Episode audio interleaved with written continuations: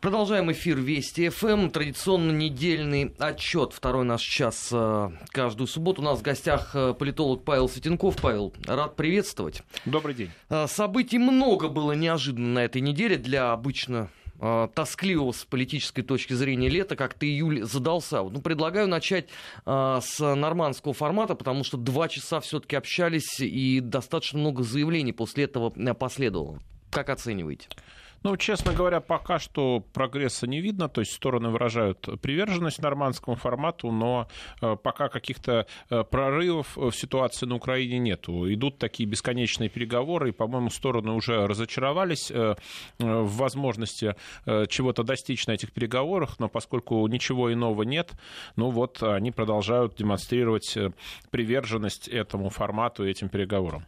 Но при всем этом а, надо же как-то выходить из ситуации. Вот, например, а, Макрон, объединив усилия с Меркель, сделали очередной фи господину Порошенко, что надо немедленно заканчивать блокаду, которая противоречит минскому формату. Надо стрелять, переставать в регионе.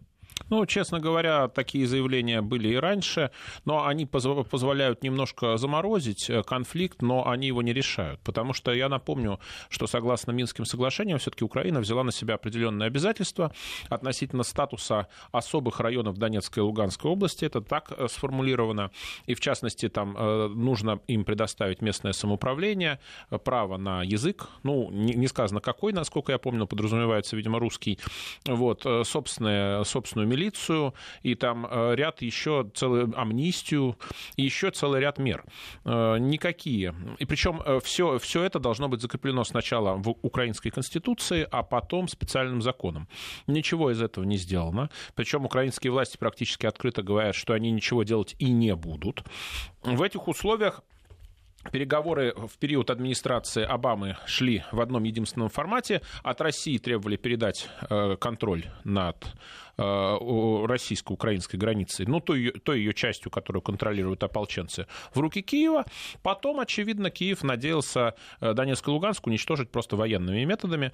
В общем-то, начало военных действий э, в 2014 году показывало, что киевские власти в этом смысле абсолютно не стесняются, в том числе применяли авиацию против будто бы собственных городов, будто бы населенных собственными же украинскими гражданами. Поэтому понятно, что Россия на это не идет, при Обаме э, все вертелось вокруг этого. Сейчас этого уже не требуют, и переговоры в сущности зависли. Ну а выходить-то как из этой ситуации?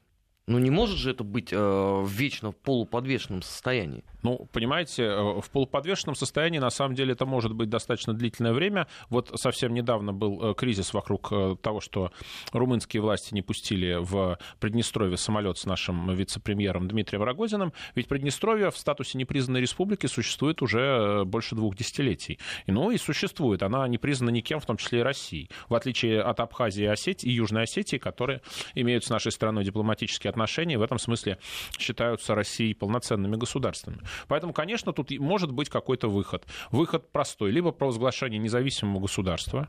Такие случаи бывали, как ни странно, в современном мире. Ну, например, Запад и Россия согласились несколько лет назад о том, что может быть разделен Судан. Это такое африканское государство. Возникло государство Южный Судан, его все признали. Вот. Может быть, имеет смысл по, по такому варианту идти, то есть создание там э, государства, которое просто официально отделится от Украины и будет международно признано. Но для этого нужна политическая воля со стороны Запада, чтобы он на это пошел. Нужно, нужно согласие, естественно, с э, дипломатической точки зрения украинского руководства. Этого пока нет, мы этого пока не видим. И в итоге мы имеем такой классический замороженный конфликт, где длится противостояние, где оно время от времени обостряется, и какие-то изменения могут быть только в случае, если произойдут какие-то серьезные изменения в самой Украине. Если в результате выборов придет к власти другой президент, э, другая Верховная Рада, другое правительство, но пока мы не видим этого, этого. То есть э, на Украине как раз консолидация, на Украине истерическая антироссийская пропаганда, то есть пока что, пока, в общем-то, ситуация находится в подвешенном состоянии. Но при всем этом, а, Украина ведь э, просит у Соединенных Штатов Америки оружие. И явно не для того, чтобы просто поместить его в очередной музей а, победившего Майдана и ходить туда детям на экскурсии. А, Украина просила оружие еще у администрации Обамы, которая, на мой взгляд, была более враждебно настроена к э, России, чем нынешняя администрация Трампа. Но я думаю, что американцы не поставляют это оружие не потому, что они так любят Россию или так любят Украину, а просто потому, что это доставит большие проблемы их европейским партнерам. Потому что что значит э, реальные поставки оружия? Ну, во-первых, скорее всего, это будет полубесплатно, должно быть, потому что вряд ли Украина захочет платить даже если бы у нее были деньги. Э, соответственно, э, это война. Если это война всерьез, э, то значит потоки беженцев. Эти потоки беженцев неизбежно скажутся на Европе, на Европейском Союзе, будут его дестабилизировать и будут дестабилизировать, естественно, и блок НАТО тоже. Ну, потому что он в сущности граничит с, Украин... с Украиной. Это действительно так. Соответственно, прямая война на Украине – это война у европейских границ, причем это в данном случае не в переносном смысле, а в буквальном, у границ Европейского Союза. Естественно, это э, вызовет обеспокоенность в Германии, это вызовет обеспокоенность у всех ключевых держав Европы, ну, за исключением Британии, которая, как всегда, надеется отсидеться на своем острове знаменитом, и поэтому более или менее на европейские проблемы смотрит свысока. Ну, и, тем более она выходит из Европейского ну, Союза. Да, да, да, да. Я, кстати, всерьез считаю, что она выходит под э, программу разжигания конфликта между нами и европейцами по сценарию 20 века, как у нас же было было две войны с Германией, э, в Первая мировая, Вторая мировая. Соответственно, англичане, я думаю, закладываются именно на это. Э, одной из э, причин выхода называется нежелание участвовать в создании европейской армии. В Белой книге, которую опубликовано, опубликовало Министерство обороны Великобритании, так сказано. То есть тут есть еще такая, к сожалению, политическая интрига серьезная. Возвращаясь к Украине, никто, соответственно, в Европе не заинтересован в действительно крупном конфликте на Украине, потому что, ну, большое государство с населением более 40 миллионов человек. Если там пойдет поток беженцев, оружия из э, болеющего войной региона, то, естественно, это скажется на Европе на стабильности европейских государств, а им-то зачем? И я думаю, поэтому Соединенные Штаты, скорее всего, не поставят оружие, ну, потому что понимают, что, помимо всего прочего, это уже и прямой конфликт с Россией. Ладно, отвлечемся сейчас от э, минского формата. На, на этой неделе Украина же стала действительно подлинным ньюсмейкером. Эпопея Михаила Саакашвили затмила многое. Я силюсь вспомнить, когда был последний вот такой человек без гражданства абсолютно. Ну, в юридическом смысле человек без гражданства называется апатрит, то есть это человек, у которого нет никакого гражданства. Конечно, Саакашвили оказался э, в странной ситуации, кочующий такой президент, человек, который предлагает свои услуги то одной стороне, то другой. Такая ситуация была только в древности, в античные времена, когда существовали такие философы, которые вот приезжали из государства в государство и предлагали тамошним правителям свои услуги. То есть не хотите нанять меня меня первым министром, я вам буду давать отличные советы. Говорят, э, в Китае во времена их древних царств была такая профессия, то есть ехал на ослике э, тамошний местный философ, и вот э, э, трудоустраивался к разным князьям и царям, предлагая свои услуги в качестве министра, советника и тому подобное. Ну, Саакашвили, конечно, не очень похож на античного философа. И вообще на философа. Он похож на такого гастролера политического, вот. И, э, в общем-то, конечно, он попал в достаточно сложную ситуацию, э, потому что выясняется, что из Грузии его фактически изгнали, и он грузинского гражданства, насколько я понимаю, лишен. Лишен. Больше того, его там ждет комфортабельная камера номер один в новой тюрьме. Соответственно, э, он получил украинское гражданство и сразу же практически стал э, губернатором Одессы, э, председателем местной администрации, если говорить украинским политическим языком. И, собственно говоря, теперь он лишился украинского гражданства. Я не знаю, что у него осталось. У него, может быть, остался какой-то вид на жительство в Соединенных Штатах или гражданство США. Может быть, мы этого не знаем знаем. Просто. Но он сейчас как раз в Соединенных Штатах Америки находится. Ну да, я думаю, что у него как минимум какой-нибудь вид на жительство там есть, и он может попросить гражданство США. Другое дело, что с гражданством США он будет выглядеть, в общем-то, тем человеком, которым он и является. То есть, э, как бы это мягко сказать, ну, политическим агентом США, назовем так. Не просто агентом, а политическим агентом, чуть смягчим формулировку. Вот. И в этой связи, конечно, ну, в каком-то смысле это крах э, политической карьеры э, Саакашвили, потому что, ну, э, быть изгнанным сразу из двух государств, это все-таки, это уже какой-то некий такой политический стаж. А как же американцы допустили такую такое вот, я не знаю, издевательство над своим почетным другом Михаилом Саакашвили. Ну, можешь было набрать трубку, позвонить в Киев, сказать, ну, ну ребят, ну, ну, вы приняли уже его на царскую службу, так теперь держите, он там вам партию создает, он конкуренцию политическую вам опять же делает. Вы знаете, ощущение такое, что в политическом смысле э, Саакашвили был ориентирован на круги, которые э, правили в США, когда у власти был Джордж Буш-младший. То есть на классических республиканцев вот того круга э, спецслужбистов и дипломатов, который сформировался еще в 70-е годы, э, ну, там вот условный Буш э, старший, Буш младший, там Рамсфилд, э, Чейни, вот этот вот условный круг. И э, после того, как э, российско-грузинская война была спровоцирована Саакашвили в 2008 году, ведь э, она, помимо всего прочего, имела и внутриамериканский контекст. Как ни странно, э, Маккейн, который тогда был кандидатом в президенты США, он э, единственное направление, по которому он в глазах общественных, общественного мнения опережал Обаму, это была внешняя политика.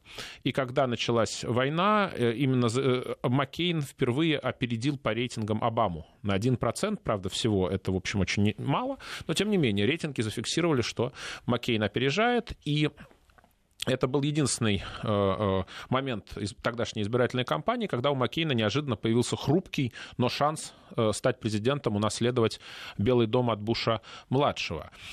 Потом начался экономический кризис, Обама победил, но он, скорее всего, запомнил, что вот этот вот человек, Саакашвили, он играл не в той команде.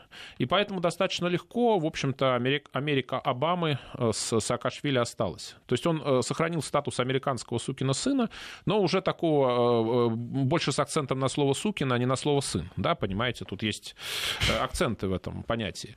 Так вот, э, получилось э, и уже в эпоху Обамы, конечно, его видно, что американцы поддерживали и использовали, но уже, понимаете, не так Э, всерьез, не, не столь сильно, как э, в период его, как его бытность э, президентом Грузии. Потому что когда Саакашвили был президентом Грузии, на него действительно делали серьезную ставку, там писали, что это великий реформатор, что он полностью изменил Грузию, что Грузия идет там, к счастью, к экономическому развитию. Надо, кстати, сказать, что сделал он действительно много, потому что распавшееся при Шеварнадзе на удельное княжество Грузия при Саакашвили, ну, в общем-то, была собрана. Это снова государство, правда, э, бедная, но достаточно динамично развивающаяся. То есть, в общем-то, не следует недооценивать то, что Саакашвили сделал, но э, он сделал неправильные политические ставки на внешней арене, а Грузия все-таки государство небольшое, и для американцев, я думаю, там разница между Никарагуа и Грузией, э, она тоже невелика.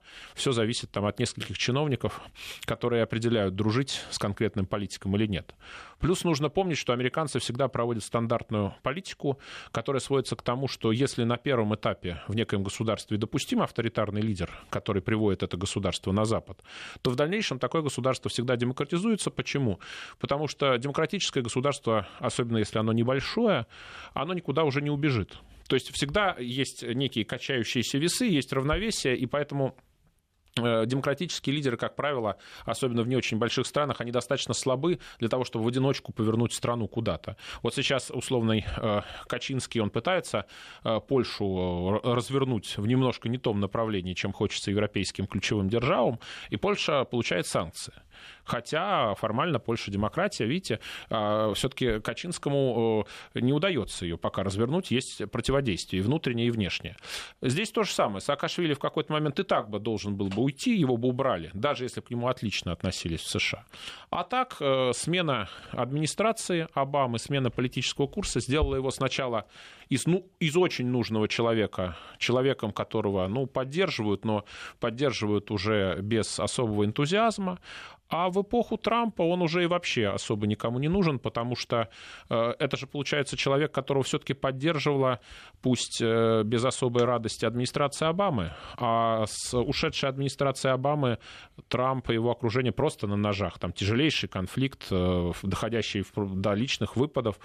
Э, я уж не говорю о демократах, кругах Хиллари Клинтон, которую Трамп систематически требует посадить и судить.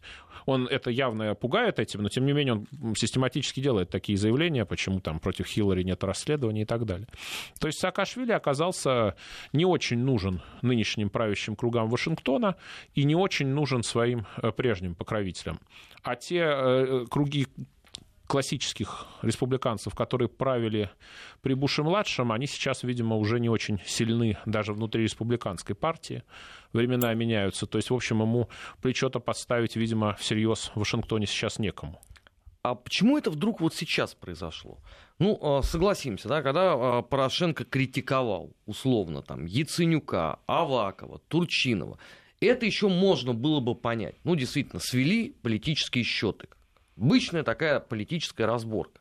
Но сейчас, когда у Саакашвили рейтинг доверия там, по-моему, полтора-два процента, у этой партии э, «Новый рух Украины» нет ни единого шанса занять там доминирующее положение в Верховной Раде. Зачем это сейчас вбрасывать в общество? Чтобы вся Украина обсуждала, и кто-то даже говорил о том, что ну жалко э, человека лишили всего последнего. Вы знаете, мне кажется, что Порошенко, с одной стороны, уничтожил тем самым сильного политического конкурента, потому что Саакашвили же он претендовал чуть ли не на пост премьер-министра в какой-то момент, ходили такие слухи. Я уж не знаю, как на, насчет президентства, вряд ли, конечно, но э, вот, э, понимаете, законодательство э, меняется, и там можно было бы ввести какую-нибудь норму, что Саакашвили можно стать президентом, почему нет. Но, э, тем не менее, э, я думаю, что Порошенко просто, во-первых, уничтожил э, слишком активного политического конкурента, потому что не важна же популярность. Э, если некий политик очень активен, очень деятелен, он может быть фактором сам по себе, даже если он не пользуется невероятной популярностью. Ну, вспомним, извините, Бориса Березовского у нас в стране в 90-е, начале 2000-х. Он совершенно очевидно не пользовался никакой популярностью по опросам. Я думаю, он и процента бы не получил, но это был активный э, человек, который, естественно, оказывал до определенного времени э, влияние на политическую ситуацию. Здесь нечто то же самое. И плюс, я думаю, Порошенко решил показать своим внутренним конкурентам свою силу, то есть стукнуть кулаком по столу и сказать, что вот он способен э, контролировать ситуацию, наводить порядок, что его надо бояться, что он серьезный по-прежнему фактор, потому что в какой-то момент э, заговорили о том, что ситуация дестабилизируется, и Порошенко пора в отставку. А вот он сейчас стукнул кулаком по столу, столу и показал, что с ним еще надо считаться. А его ли это заслуга? Просто ведь э, депортацию э, Саакашвили из Украины требовали совершенно другие политики, э, засевшие в Верховной Раде. И они-то как раз... Э, все произошедшее на этой неделе с экс-президентом Грузии и экс-губернатором Одесской области записали на свой счет, а вовсе не на счет господина Порошенко. Ну, понятно, понимаете, в любой политической борьбе всегда звучат те или иные требования, но э, основные бонусы от реализации этих требований обычно получает тот, кто их действительно, как сказать, реализует, приводит в действие. То есть понятно, что, ну, например, э, вспомним нашу внутреннюю политику, Владимир Вольфович Жириновский еще в начале 90-х предлагал разделить Россию, кажется, на 7, что ли, губерний, э, и это в те, в те годы звучало как такая невероятная сенсация, необычайно экстравагантный ход. Владимир Владимир Путин, как вы знаете, когда пришел к власти, он сделал семь полпредств. И, в общем-то, э, скорее это следует записать насчет э, Путина политический, хотя первый такую идею озвучил э, казавшийся в те годы экстравагантным Владимир Жириновский. Здесь то же самое. Одно дело озвучить идею, а другое дело реализовать. Плюсы получает тот, кто реализовывает. Из Украины в ближний к ней со всех точек зрения польский стяг. А, Евросоюз запустил санкционную процедуру. Эти чем не угодили? Э, дело в том, что, насколько я понимаю, э, польские власти... Э, сейчас же что произошло? В Польше партия «Право и справедливость», это консервативная партия во главе с Ярославом Качинским, она фактически захватила власть в том смысле, что ей принадлежит и большинство в обеих палатах польского парламента, и, естественно, она контролирует правительство, и президент тоже представитель этой партии. То есть получилась такая демократическая однопартийная система, если так можно выразиться. И Качинский, в общем-то, он он э, пытается продемонстрировать, что Польша сильный игрок в Европе, и в частности он проводит э, судебную реформу, которой очень недовольна Европейская комиссия, потому что, по ее мнению, эта судебная реформа подрывает независимость э, судов. Соответственно, Европа, в общем-то, нашла повод продемонстрировать Варшаве свое недовольство. Она начинает на нее давить, а Варшава, потому что Варшава пытается же быть э, ключевым союзником США в Восточной Европе и на этом основании противостоять не только России, но и Германии, но и Европейскому Союзу в целом. Естественно, европейцам это не нравится, они предпочли бы видеть Польшу, ну, такой крупной, но восточноевропейской страной, ну, в том смысле, что политическим вассалом, который просто делает то, что ему говорит Брюссель. Некоторые страны ЕС э, на эту роль согласились, некоторые, вот, например, Чехия, даже очень удачно устроились э, настолько, что их фактически приняли из Восточной Европы э, в просто Европу, в западную, то есть получили неформальное право голоса внутри европейских структур. Чехия получила это право, потому что когда подписывался Лиссабонский договор, чехи ведь э, а, выдвинули условия, чтобы э, была дана гарантия, чтобы так называемые декреты Бениша э, которыми изгонялось немецкое население, они были в неприкосновенности. Ну, собственно говоря, европейцам пришлось эти декреты гарантировать. Вот. У Польши не такой статус, как ни странно, хотя она крупнее, чем чем Чехия, и э, польские власти вот за их такую некую фронду внутри ЕС, за попытку играть роль великой европейской державы, они наказываются. То есть теперь э, это такой модный политический тренд. В любой непонятной ситуации вводи санкции. Ну, к сожалению, видимо, да. Э, просто это эффективное оружие в современном мире, санкции. То есть если вы большой и сильный, то против маленького и слабого вы вводите санкции, пытаетесь на этом основании э, дестабилизировать его экономику и, соответственно, э, что-то диктовать, вести переговоры уже с позиции силы. Соответственно, это действенное оружие, тем более, что Польша получает ведь дотации Европейского Союза, и поэтому европейские ключевые страны и Европейская комиссия говорят, ну, простите, как, какое вы имеете право иметь какое-то мнение отличного от нашего, если мы вам платим деньги? Как Трамп сказал э, в ходе избирательной кампании, когда у него ведущий то ли, кажется, отключить пытался микрофон, я заплатил за этот микрофон, понимаете? То есть, э, если э, Европа платит Польше, то Польша должна просто кланяться и говорить большое спасибо, а не иметь какое-то свое суждение. Ну, так она будет кланяться, говорить большое спасибо, но при этом она же будет жаловаться Соединенным Штатам Америки. Ну, вот это всех и раздражает. Я думаю, это раздражает всерьез европейские державы, потому что в ходе недавнего визита Трампа в Варшаву Трамп вообще э, сделал кучу комплиментов э, полякам.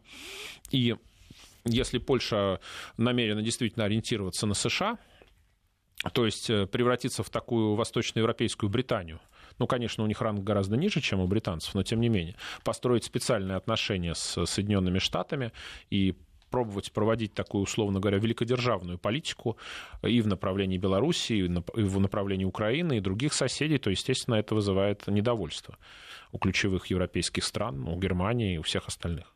Но при этом будут грозить пальчиком или всерьез повоюют? Ну, я думаю, они уже всерьез начали воевать. Просто нужно учитывать, что европейские структуры, они обладают достаточно большой инерционностью, но, как правило, э, у них есть очень большое преимущество. То, что они запланировали, они, как правило, выполняют. Они выполняют последовательно, достаточно медленно, долго раскачиваются. Но если уж они раскачались, они э, бьют всерьез. Не надо недооценивать пресловутую брюссельскую бюрократию. Они, в общем, сильные. И поэтому, я думаю, если Польша э, Качинского всерьез намерена себя противопоставить Европе, то на следующих выборах, э, естественно, у партии Качинского, права и справедливости будут проблемы. Мы сейчас э, прервемся на новости, после этого продолжим недельный отчет. Продолжаем недельный отчет в эфире Вести ФМ. У нас сегодня в гостях политолог Павел Светенков. И вот предлагаю, наверное, о самом главном на этой неделе угу. поговорить. Это, конечно, ответ э, России на санкции Соединенных Штатов. У меня два вопроса. Первое. Почему в Вашингтоне искренне считали, что этого не последует? И никогда Россия не посмеет выгнать э, столько дипломатов еще в такой крат- кратчайший срок и еще и лишить э, дачи. А самое главное, почему они вдруг решили на это обидеться? Ну, честно говоря, на мой взгляд, э, ответ э, запоздал. Причем запоздал он, насколько, наверное, на полгода. По-моему, в декабре прошлого да, года декабре. администрация Обамы решила выслать наши дипло... наших дипломатов.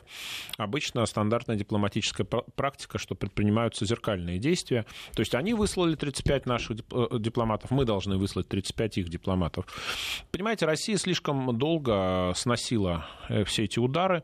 И, естественно, подобная ситуация создает ощущение безнаказанности И, э, в общем-то, тут, конечно, на российских властях лежит большая вина, потому что э, длительное время, например, э, Россия игнорировала те обвинения в вмешательстве в американские выборы, которые звучали в США. Не знаю, по каким причинам. Может быть, считали, потому что это внутреннее дело Америки. Может быть, считали, что это так газетная болтовня. В общем, это достаточно, на мой взгляд, было опасное и ошибочное поведение. Почему? Потому что существует такое понятие, как репутация. И человеческая психология устроена так, что миллион ложных э, статей в газетах со временем становится источником, потому что люди начинают говорить, как э, старая поговорка звучит, 100 миллионов леммингов не могут быть неправы. На самом деле могут, да, с точки зрения формальной логики, но человеческая психология устроена так, что люди, если миллион раз повторить одну и ту же ложь, начинают сомневаться. Известные э, психологические эксперименты, когда человеку показывали, допустим, кружок зеленого цвета, он говорил, это зеленый, после после чего все окружающие начинали его громко убеждать, что это на самом деле красный. И через некоторое время человек говорил, ну, да, что-то красное я в этом зеленом цвете вижу. То есть он начинал сомневаться, он начинал убеждаться, несмотря на то, что цвет этого кружочка не менялся.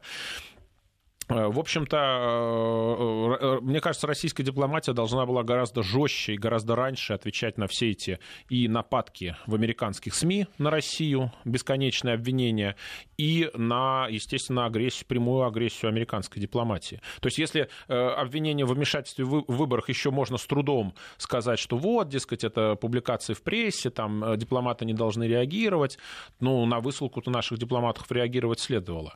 Вот, поэтому в данном случае Россия запоздала и выслала, вернее, заявила о сокращении американского дипломатического персонала в нашей стране в ситуации, когда Конгресс уже принял закон о санкциях, а Трамп уже обещает этот закон подписать. То есть, э, в общем-то, э, благодаря кампании шельмования России, которая шла в Соединенных Штатах больше года, американское общественное мнение настроено против нашей страны, э, там политики вынуждены, чтобы их не обвинили в том, что что они тайные русские шпионы, всячески от России дистанцироваться. То есть, э, э, к сожалению, Россия позволила, э, чтобы американское общественное мнение натравили на нас, чтобы любые контакты с нашими дипломатами, вот с уходящим послом Кисляком, рассматривались как компромат, хотя, ну, посол просто встречался с американскими государственными деятелями, это нормальная совершенно практика, любой посол встречается, там, беседовал на интересующие эти темы. Это Но вот... здесь американский посол вообще благословлял каждого из российской оппозиции, мы при этом да, не устраивали это, такую понимаете, истерику. Так это обычная деятельность посла. Посол обычно встречается с ключевыми политиками страны пребывания, это абсолютно нормальная вещь. Ну, естественно, обсуждает те или иные проблемы, в том числе и двусторонних отношений. Это вовсе не шпионаж. Шпионят все-таки немножко по-другому. Лично посол обычно не шпионит в стандартной ситуации. Вот, поэтому в данном случае э, ответ э, жесткий, ответ, ну, наверное, грамотный, э, ответ сильно запоздавший. Это вынужден признать с очень большим сожалением. Это надо было все делать, скандалить, э, стучать кулаком по столу, надо было еще год назад.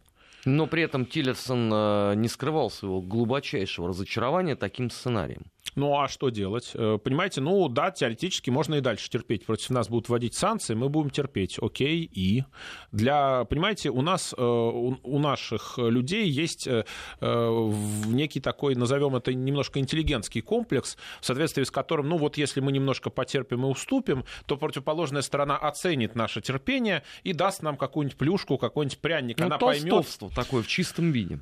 Ну, э, да, у нас э, наша этика, этика, которая многим людям вкручена в головы, подразумевает, что если мы в ответ на агрессию проявим миролюбие и терпение, то агрессор оценит наше миролюбие и терпение, поймет, что мы такие же замечательные, добрые, хорошие люди, э, и оценив нашу вот стойкость, он поймет, что с нами надо вести себя корректно, он отменит эту свою агрессию, сделает какие-то ответные уступки. Так бывает, когда люди обмениваются подарками, там, в некоторых жизненных ситуациях, да, и то, такому учат. Ты кому-нибудь что-нибудь э, э, уступишь, тебе кто-нибудь что-нибудь уступит. В дипломатии, в военных вопросах это не работает зачастую. Тем более не работает с американцами. То есть там считают, что если э, вам что-то уступили, следует требовать новых уступок. Это американская такая, скажем, деловая бизнес-стратегия стандартная. То есть поэтому в ответ на молчание, в ответ на уступки Америка стандартно усиливает давление, ну потому что вы же уступаете Хорошо, значит, э, мы делаем следующий шаг. Вы опять уступаете, мы делаем следующий шаг. А сколько будет сделано таких шагов? Э, столько, сколько. Э, пока вы будете уступать, шаги будут делаться. Это американская логика, она иная.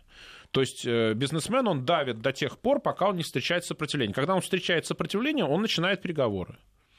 Да, а теперь есть возможность вести переговоры или отношения двух стран испорчены окончательно, бесповоротно и надолго? Ну, вы знаете, испорчены сильно. Э, понимаете, э, проблема же заключается в чем, что Россия, опять-таки, вот в рамках той этики, которую я описал, она постоянно создает впечатление, что если на нее еще побольше надавить, она уступит, сломается. А раз так, нет никакой необходимости вести переговоры. То есть там сидят люди, которые думают про Россию. Ну вы же все все равно отдадите. Не сегодня-то, завтра, не завтра, послезавтра. Так чего с вами переговоры вести? Мы будем давить, давить, давить до тех пор, пока вы не сдадитесь. Вот. То есть э, Россия отказывается на символическом уровне противостоять этому давлению, думаю, что противник это оценит. А противник это оценивает просто как слабость, просто, к сожалению, как демонстрация слабости. Поэтому нужно жестко, в том числе на дипломатическом уровне, на уровне риторики, заявлений, таким вещам противостоять. Тогда мы будем услышаны. И тогда э, там, на той стороне, поймут, что с нами надо разговаривать. А так, ну, Раз Россия совсем согласна, раз Россия терпит, раз это терпение не доставляет никаких неудобств правящим кругам там, Европы или Америки, то почему бы не продолжать давить? Ну почему? Правящим кругам Европы это тоже доставило уже дополнительные волнительные минуты. Юнкер на этой неделе говорил о том, что ему не нравится новый пакет э, антироссийских санкций. Ну, новый пакет антироссийских санкций, э, насколько я понимаю, он сильно э, наносит ущерб энергетической независимости Европы. Дело в том, что европейцы у нас покупают газ, а санкции наносят э, ущерб всем проектам торговли с Россией, э, Северному потоку, тем самым, естественно, ставля, ставя Европу под контроль, под зависимость от США потому что моря контролируются американцами, большая часть э, соответствующих э, потоков э, энергоносителей тоже контролируются американцами. Плюс они собираются сжиженный газ продавать в Европу. То есть получается, что если а, им удастся расстроить торговлю с нами, то получится, что Европа будет еще теснее привязана к Соединенным Штатам, она и так зависима. Но европейские власти попали в собственную ловушку. Дело в том, что все полгода предыдущие, вот эти полгода Трампа, именно Европа выступала главным лоббистом санкций, именно Германия, то есть Меркель говорила, что ни в коем случае не, нельзя ослаблять санкции, надо, быть может, даже их усиливать, надо стоять крепко там. Это э, э, западные газеты писали, что истинный лидер свободного мира это Ангела Меркель, а вовсе никакой Дональд Трамп. Вот, замечательно, они проводили, проводили эту логику санкций, вот американцы усиливают санкции, и получается, что Ангела Меркель оказывается накануне выборов э, в странной ситуации. Вроде бы это все то, что она только что проповедовала все эти полгода, всего она, все то, что она только что требовала, но это в ущерб интересам Германии, национальным интересам Германии. А теперь как выходить из этой ситуации? А вот и непонятно, как из этой ситуации выходить, потому что если а, а, а, на уровне риторики они же все полгода кричали про атлантическую солидарность, про то, что ни в коем случае нельзя отменять санкции без согласия э, Европы, э, они были чемпионами по борьбе за санкции. А тут они, получается, внезапно выступают э, против санкций, во всяком случае данных конкретных, и у них получается очень э, такая э, слабая позиция и с точки зрения собственного общественного мнения и мирового. Потому что только-только они кричали санкции, санкции, ни шагу назад, никакого смягчения, и тут же выясняется, что сами же на этом и поскользнулись. То есть, видите, американцы, как хорошие бизнесмены, они не просто взяли и выполнили европейское требование о санкциях, формально говоря, но они его выполнили так, чтобы иметь э, с этого прибыль и нанести своим э, друзьям и конкурентам из Европейского Союза ущерб, причем, в общем, достаточно значимый. Ну, как сказал бы один литературный герой, вообще удар состоялся, потому что я силился вспомнить, когда Юнкерн вообще выглядел так бледно, делая подобное подобного рода заявления?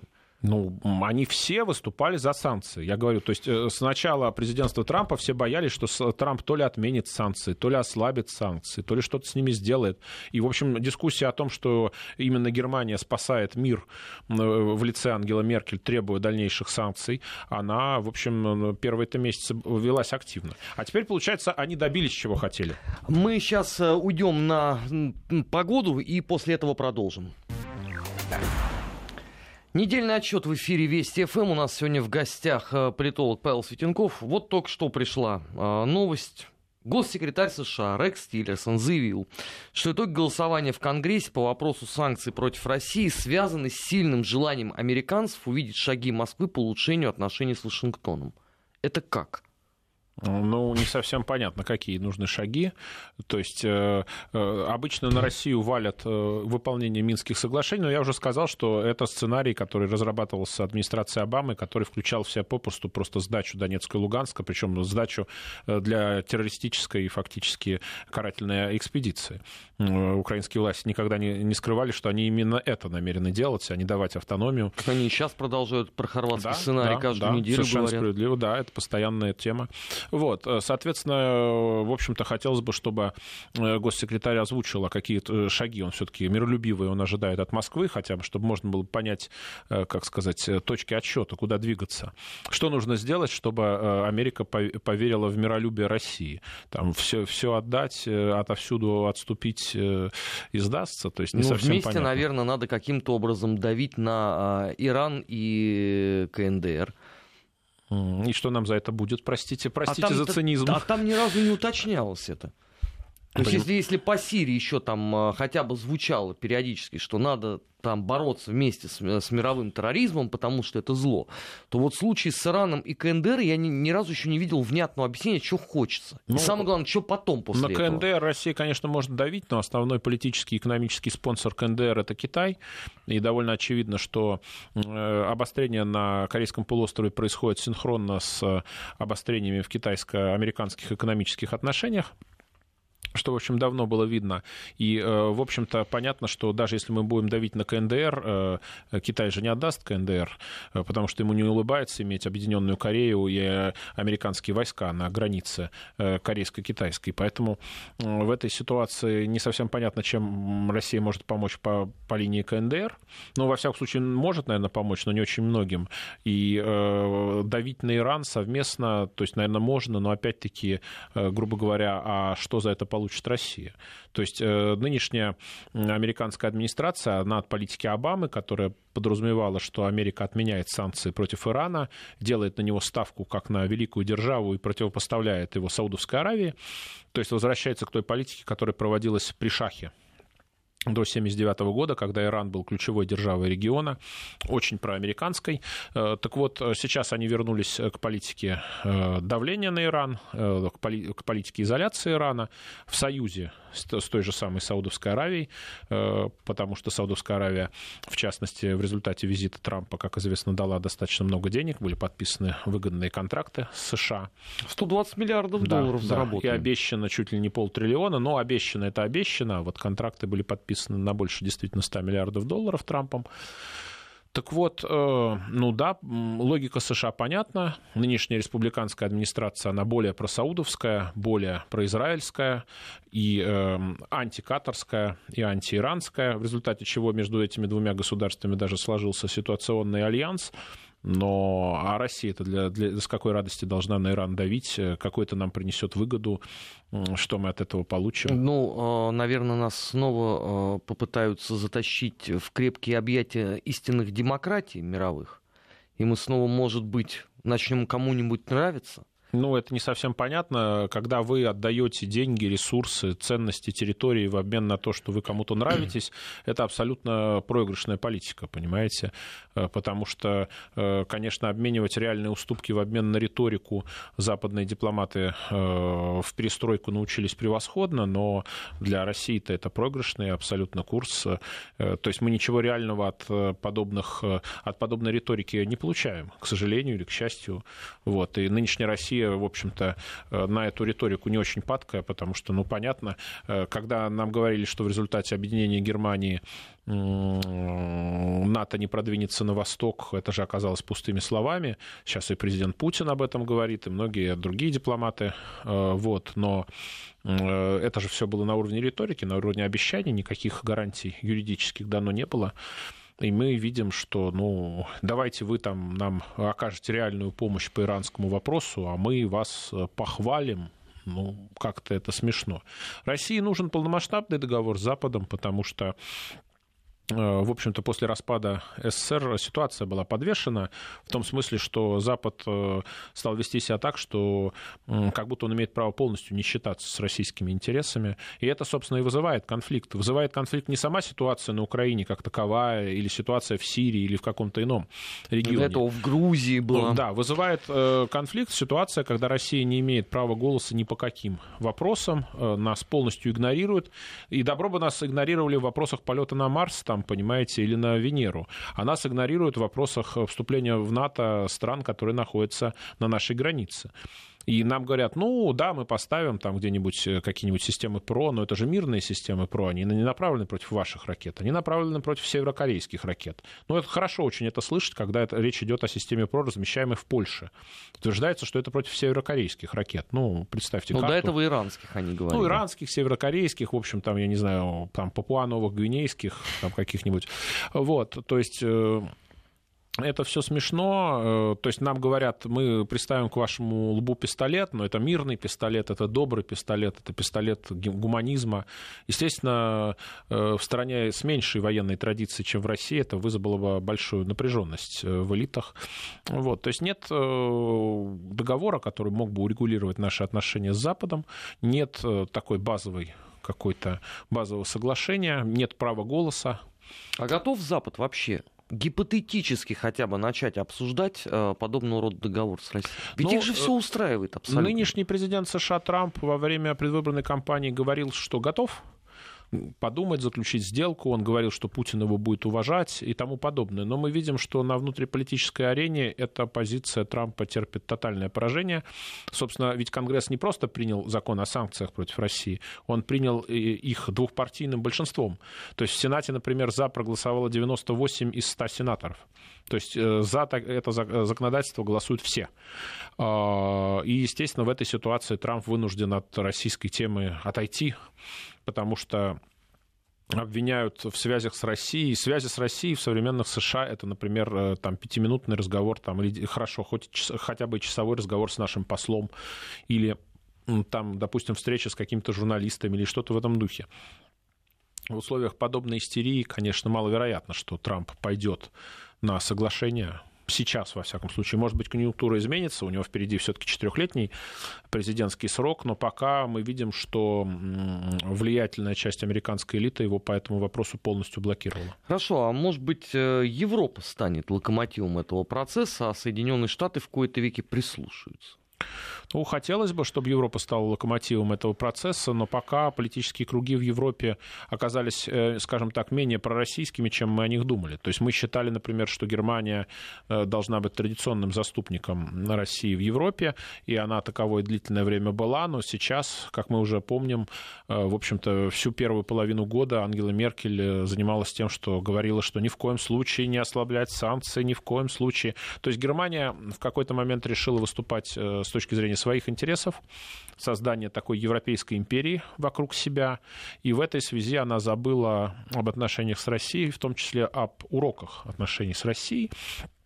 И у меня действительно вот есть большое беспокойство, что если э, Британия выйдет, она вроде бы выходит, потому что есть консолидированная позиция британской элиты, э, несмотря на то, что Британии экономически это не очень выгодно, насколько можно судить, выходить, тогда следующим ходом будет централизация Европейского Союза. Об этом сейчас тоже говорят. Ангела Меркель говорила возможности создания так называемого экономического правительства ЕС, введения поста министра финансов и тому подобного. То есть если в Европе возникает централизованное государство, то следующим ходом это большое государство, Европу, попытаются стравить с нами. В том числе, вполне возможно, и на военной почве. Ну что, в третий раз э, по тому же самому сценарию? А вы знаете, немецкий национальный характер такой, что могут и по, треть, э, по, э, по третьему разу. Как гласит старый анекдот, только очень большой шаман может третий раз наступить на, одни, на одни и те же грабли, но они могут. То есть э, в свое время любовь э, немцев к порядку, к логике их неоднократно подводила. Э, есть такие шуточки XIX века о том, что если немцы захватывают какую-нибудь колонию, там обязательно жирафы должны маршировать, там обезьяны ходить строем и тому подобное. Немцы излишне прямолинейны и они, э, грубо говоря, если сочтут, что вот э, ситуация изменилась и надо нападать, они могут и по третьему разу повестись на подначки, потому что, извините, Вильгельм II, который начал Первую мировую войну, которая привела к краху, в том числе его собственной монархии, до 14 года считался выдающимся правителем, который даровал Европе в том числе десятилетие мира. И, в общем-то, но просто в 14 году он понял, что вот надо нападать либо теперь, либо сейчас, либо или теперь, либо никогда. Да. да. И он, потому что Россия усиливалась, Николай II провел после революции пятого года удачные реформы очень экономические.